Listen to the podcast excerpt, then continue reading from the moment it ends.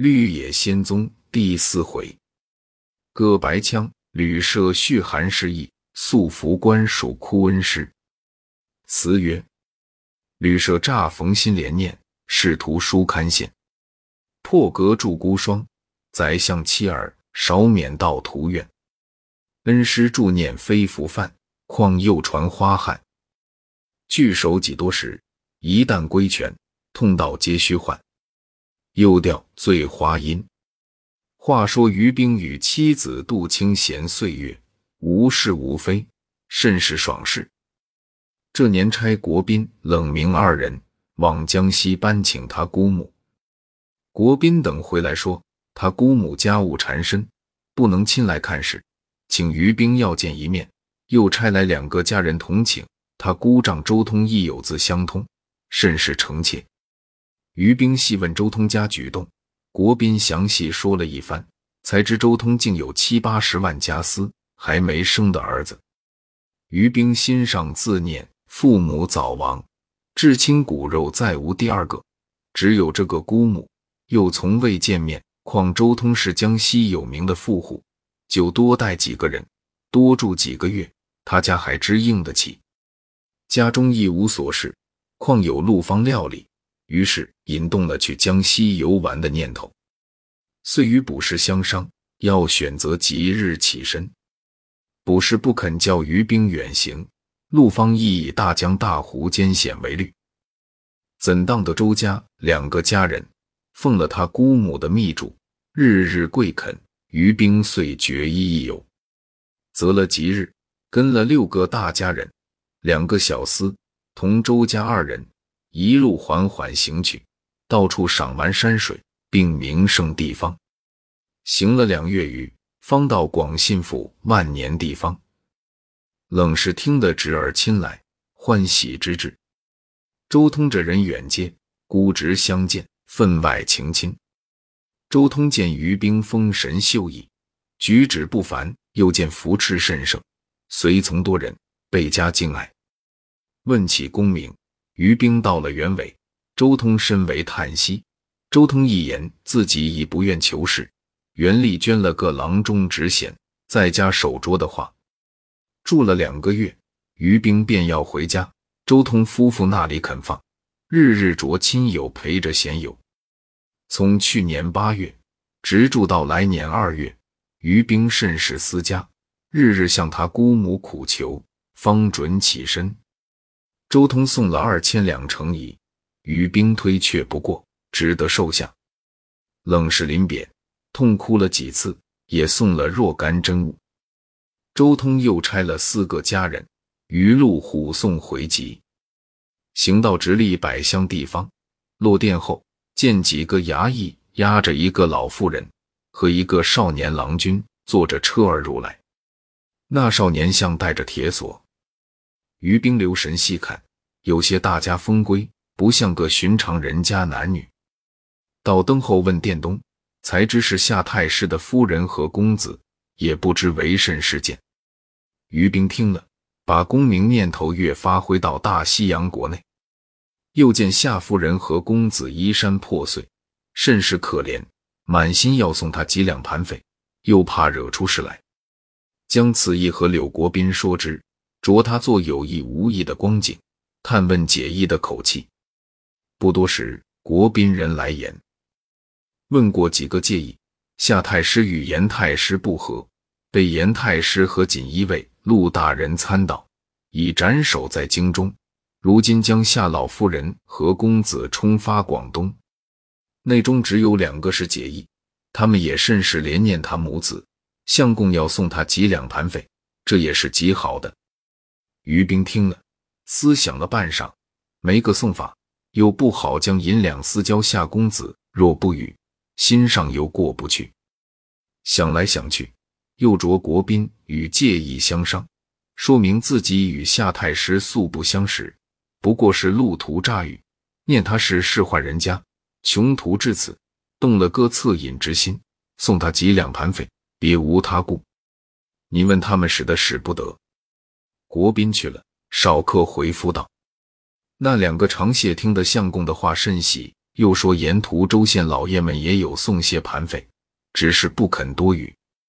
妓院积德，还有什么使不得？正说着，只见两个解义领着公子站在门外。一个介意道：“适才那位柳总管说，大爷要送夏太太母子几两盘费，这是极大的阴德。”又指着公子说：“他就是夏公子，我们领他来到大爷面前，先磕几个头。”于兵站起来，但见玉佩金章。盾意为铁绳木铐，额冠珠履，出穿上布袄马鞋，两世簪缨，统归乌有，一门富贵，尽露与虚。哀哉，落魄公子！痛矣，下价根。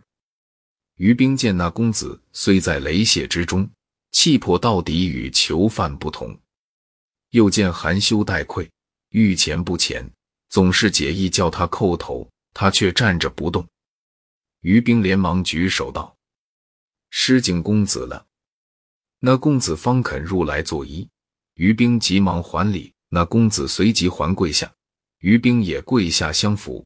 那公子正要诉说冤情，于兵扶他坐在床上，先说道：“公子不必开口，我是过路之人，因寻知公子是宦门子弟，偶动七策，公子总有千万屈苦，我不愿闻。”说罢。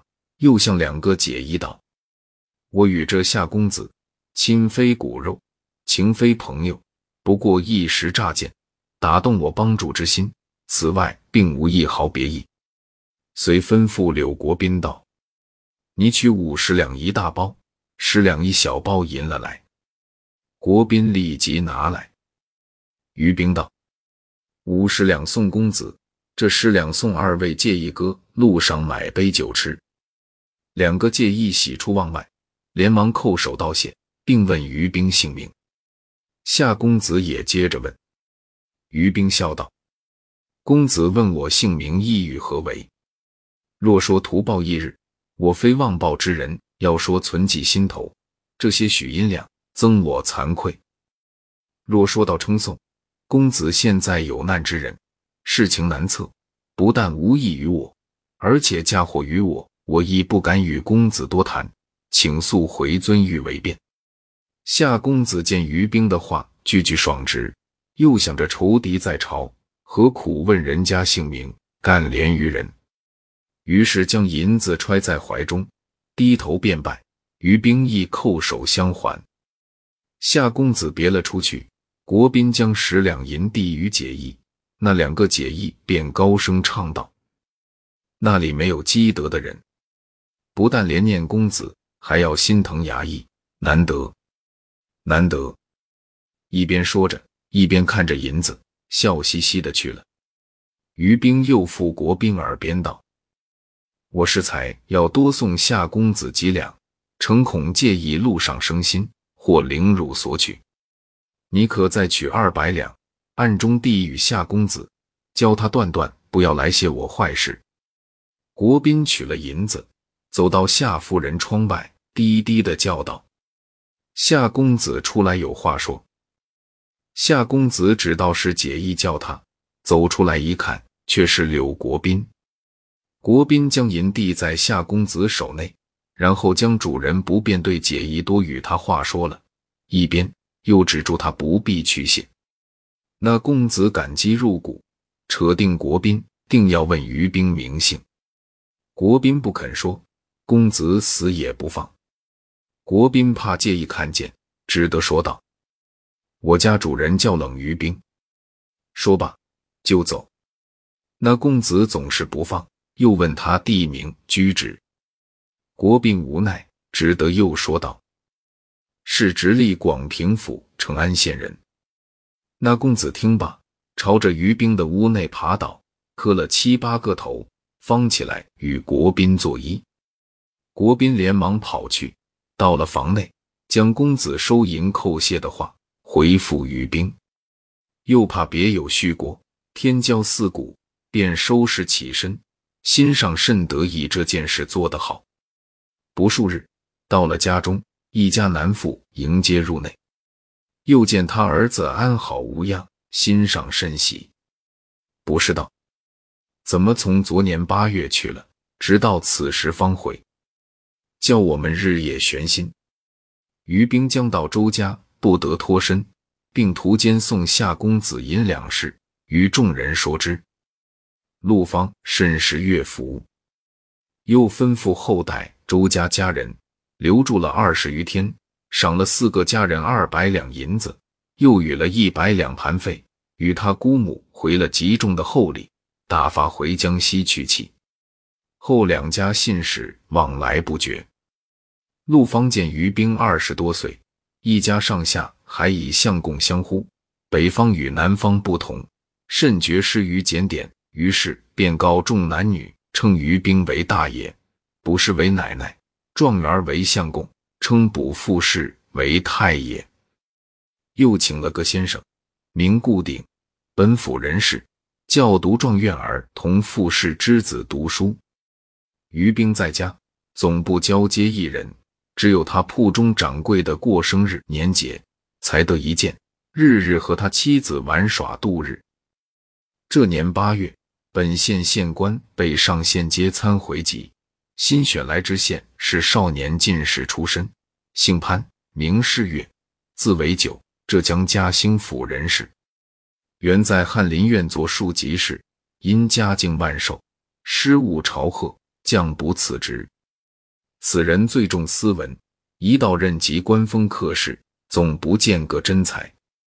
有人将冷于冰名字，并他不考的缘由告诉他，倒不拿父母官的架子，先写帖来拜了于冰，且说定要一会。于冰不好推却，只得相见，讲论了半天古作。次日，于冰回拜，又留在蜀中吃饭，谈论经史，并。左国以及各家子书，又将自己做的诗文叫于兵带回，认真改抹，以便发刻行事。佩服于兵低了不得。于兵见他虽是个少年进士，却于学问二字甚是虚心下气，他便不从俗套，比则比，削则削，句句率真。那潘知县每看到改处，便积节叹赏。以为远不能及，从此竟成了诗文之己。不是你来，便是我去。相交了七八年，潘知县见于兵并无半字言及地方上事，欣赏愈加敬重。就是他说到地方上事，于兵不过为魏而已。一日，刚送得潘知县出门，只见王范拿着一封书字，说是京中王大人差人下书。于兵道。我京中并无交往，此书胡为乎来？及至把书自题面一看，上写“大理寺正卿书，即广平成安县冷大爷起”，下面又写着“台传不华”二字。于兵想到，若非素识，安能知我的字号？急急的拆开一看，原来是叶师王献书的书字，上写道。西城尊翁老先生，不以鱼为不肖，主于与贤妻共立他山。彼时贤妻方九龄耳。灿灿比花，以喻之非池中之物。既果游身半水，才冠文坛，玄音相视为喻，致令暂停祭足。未几于己侥幸南宫，选受降福县，刀情绘著，始获大壮形色。抵任八月。受之于河苑将公，秘书宝剑，受广东琼州知府，历四载。副教直属本省粮驿道，又二年，升四川提任按察司，悬调不正，数年纸砚未通，皆于临狱之地郭远故也。每一贤妻凡于国戚，定为盛世胡脸，乃七月科地禄，未见贤妻之名，岂何必随诸？赏识无人耶？一龙盘凤椅，埋光秋荷叶。金鱼叠鸡矿点，内部大理寺正卿于本月到任。屈指承安至都至尽，倘念就好。其疾过我，用为离丝，间隙别捆。若必金玉而因，是侠弃我也。时游到日，祝祀文经传发。遵记陆方。悉为道义，不计。此上不华嫌弃如面，卷有生亡现数据。于兵看罢，心下大悦，将陆方同众家人叫来，把县数书字与他们逐字讲了一遍。众家人无不赞美。陆方道：“年前王先生在咱家厨馆，看他寒酸光景，不过做个教官而已，不易就做到这般大位。大爷还该去看顾他才是。”于兵道。我也是此意。你们打发来人酒饭，我去写回书，明早与他几两盘费，着他先行一步，问明王大人京中住处，我随后即会。过了几日，于兵带了几个家人起身入都，仍住在西河盐店内。次早到永光寺西街，见有大理寺正卿封条在门上，着王范地头手本礼物。门上传禀人去，随即出来相请。于兵走到二门前，只见王献书便衣服巾，大笑着迎接出来。于兵急忙趋至面前，先行打躬请安。献树扯着于兵的手，一边走着一边说道：“可别数载，今日方得见面，真是难得。”于兵道：“西城老师教授敢露新版。”今得瞻仰此言，门生欣慰之至。说着，到了庭内，于兵叩拜，献数还以半礼，两人就坐。王范等人来叩安。献数道：“尊府上下自多借籍，客下有几位令郎？”于兵道：“只有一子，今年十四岁了。”献数道：“好极，这是我头一件结进你处。”在此，你的功名怎么相会试题名录并官爵录，不见你的名字？于兵将别后两次下场，投身严府，前后不忠情由，并自己手拙一剑，说了一遍。县数探皆久之，又道：“嫌弃不求世金也罢了，向我以一寒士，劣身轻二，虽欲济济临泉，不但不敢，亦且不忍。”又问道。陆方好吗？于兵道：“他今年七十余岁，倒甚是强健。”仙术道：“家谱中像那个人，也算古今少有的。天若不假之一年，事无大道矣。贤妻年来多用，还从容否？”于兵道：“托老师福庇，无意惜时。”仙术合掌道：“此皆尊翁圣德之报。”又回顾家人问道：“怎么不见你冷爷行礼？”于兵道：“门生行李寄在西河盐店内。”县书道：“岂有此理？这该罚你。”遂吩咐家人速同冷爷家人搬取行李。于兵请拜见师母，并众师兄。县书道：“卓敬与小儿见在江宁，日前亦曾遣人去接。”想下月二十日外可到矣。前只有两个儿子，系贤妻所知。近年小妾等又生下两个，通识庸才，无一可造就者。딸儿不能读书，我已与那郭坚了。次子虽勉强进学，究竟一字不通。倒是第三个还有点聪明，却又最怕读书。四子上计如报，无足挂齿。于兵道。诸位师兄又皆琼林玉树，只顾轮圆夺魁，定是披阵加生，门生是目嗣之矣。县书道：“你与我还说这些套话，他们一日能识几个字足矣，尚敢奢望吗？”不多时，摆列酒席，师生二人又重叙别后事迹，极其欢畅。于兵也不好告别，只得住下。过了半个月余，县树从衙门中回来，只嚷闹着眼中不时发黑，心头烦闷。家人们说是中了些暑气，吃了些香炉丸、益元散之类，也就好了。次日上衙门，刚走到二门前，不知怎么跌了一跤。于兵同众家人扶夜到房内，立即口眼歪斜，不省人事，一向说不出话。于兵着急之至。急急的请了个医生看事，有盐针中风者，有盐泪中风者，吃了几剂药，如石沉大海一般，每天灌些米汤度命。眼挨了八天，径自去世。于兵俯尸痛哭，他倒也不必嫌怨，将县数所有物件同家人们一一点名，写了本清账，支付他总管收领，等候公子到来交割。